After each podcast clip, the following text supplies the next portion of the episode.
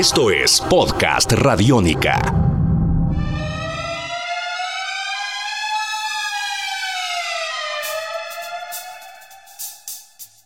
Podcast Radiónica.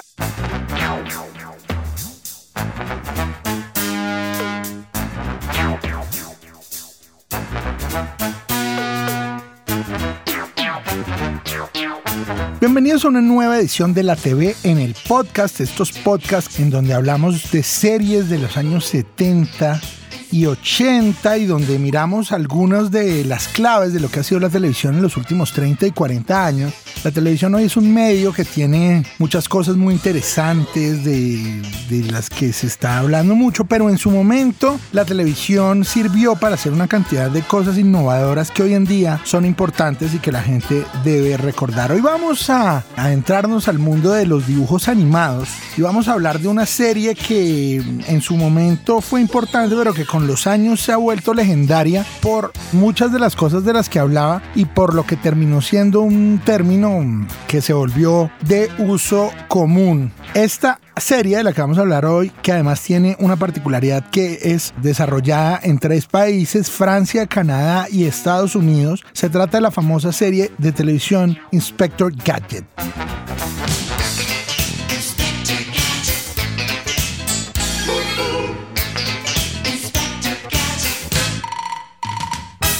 El Inspector Gadget, o el Inspector Gadget, como se llamaba en español, como les contaba, era una serie canadiense, francesa y estadounidense hecha en su momento por la empresa Dick Entertainment que logró hacer esta serie y volverla un éxito a nivel mundial contando la historia pues de este inspector que, que era como una especie de policía y que trabajaba de encubierto buscando acabar con una organización maligna llamada MAD. Esta historia del inspector Gadget, digamos, de alguna manera era conocida y cogía elementos de varias series que ya habían sido famosas, como por ejemplo el Superagente 86 en los años 60 o La Pantera Rosa, el papel del inspector Clouseau, donde el protagonista principal del inspector Gadget tenía elementos fundamentales como era la gabardina y el sombrero y además el hecho de que fuera un inspector muy torpe y tenía, con la serie que hablamos de los Superagente 86 también, una particularidad y es que la voz en inglés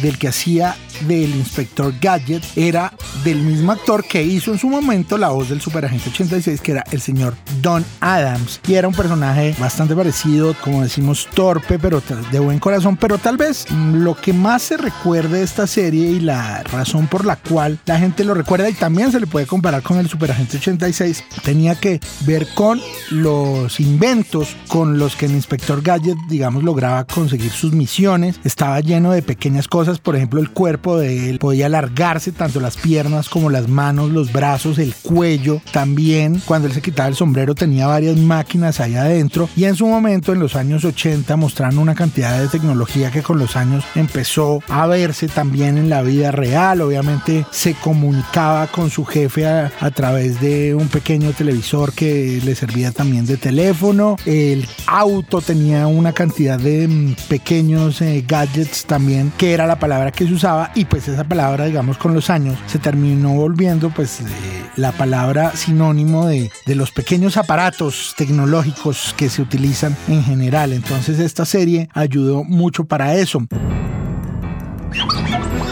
In everyone's life, Where are you going? Catch the bad guys. there's a moment you meet your destiny. Oh, Gosh. Uh-oh.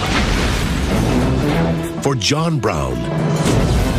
Se hizo en los años 90 una película eh, protagonizada por Matthew Broderick, eh, que no fue una película tan exitosa, tal vez porque mm, hicieron la película estaba ya sobrecargada de efectos y se perdía un poco como la gracia de lo que era originalmente. Lo otro importante de- del personaje del inspector Gadget, que quien solucionaba al final todos los casos era su sobrinita Penny junto con el perro que ella tenía.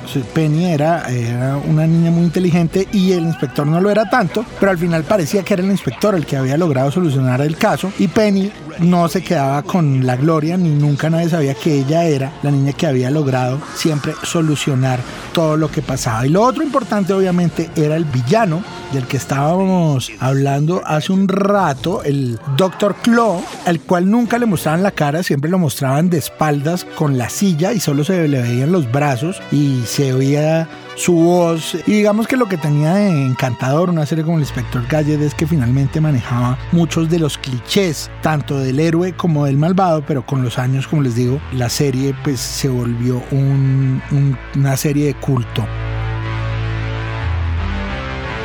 Vale la pena que ustedes, si pueden, vean varios de los capítulos originales de la serie porque además, al tener también eh, parte francesa y parte canadiense, tenía un toque distinto en su forma y en su ritmo al que solían tener las series norteamericanas de esos años, que seguramente estaremos hablando de ellas más adelante ahora que nos estamos entrando en el mundo de los dibujos animados. Pero esta en particular vale la pena verla por eso, por la combinación de distintos creadores de distintos países. Está el señor Andy Herward, el señor Bruno Bianchi y el señor Jan Chalopin, que fue quien se inventó en su momento el personaje de el inspector Gadget. Si a ustedes les pareció interesante esto que les estoy contando hoy, sigan oyendo la TV en el podcast que vamos a seguir hablando de series que incluyen dibujos animados en su historia. Yo por ahora los dejo diciéndoles que si hay alguna serie en la que quieren que yo hable aquí en la TV en el podcast de las series clásicas de los años 80, pueden entrar a Twitter y buscarme en arroba popcultura y yo con mucho gusto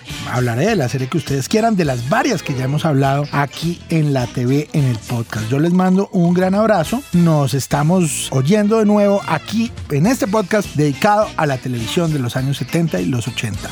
Un abrazo para todos. Chao.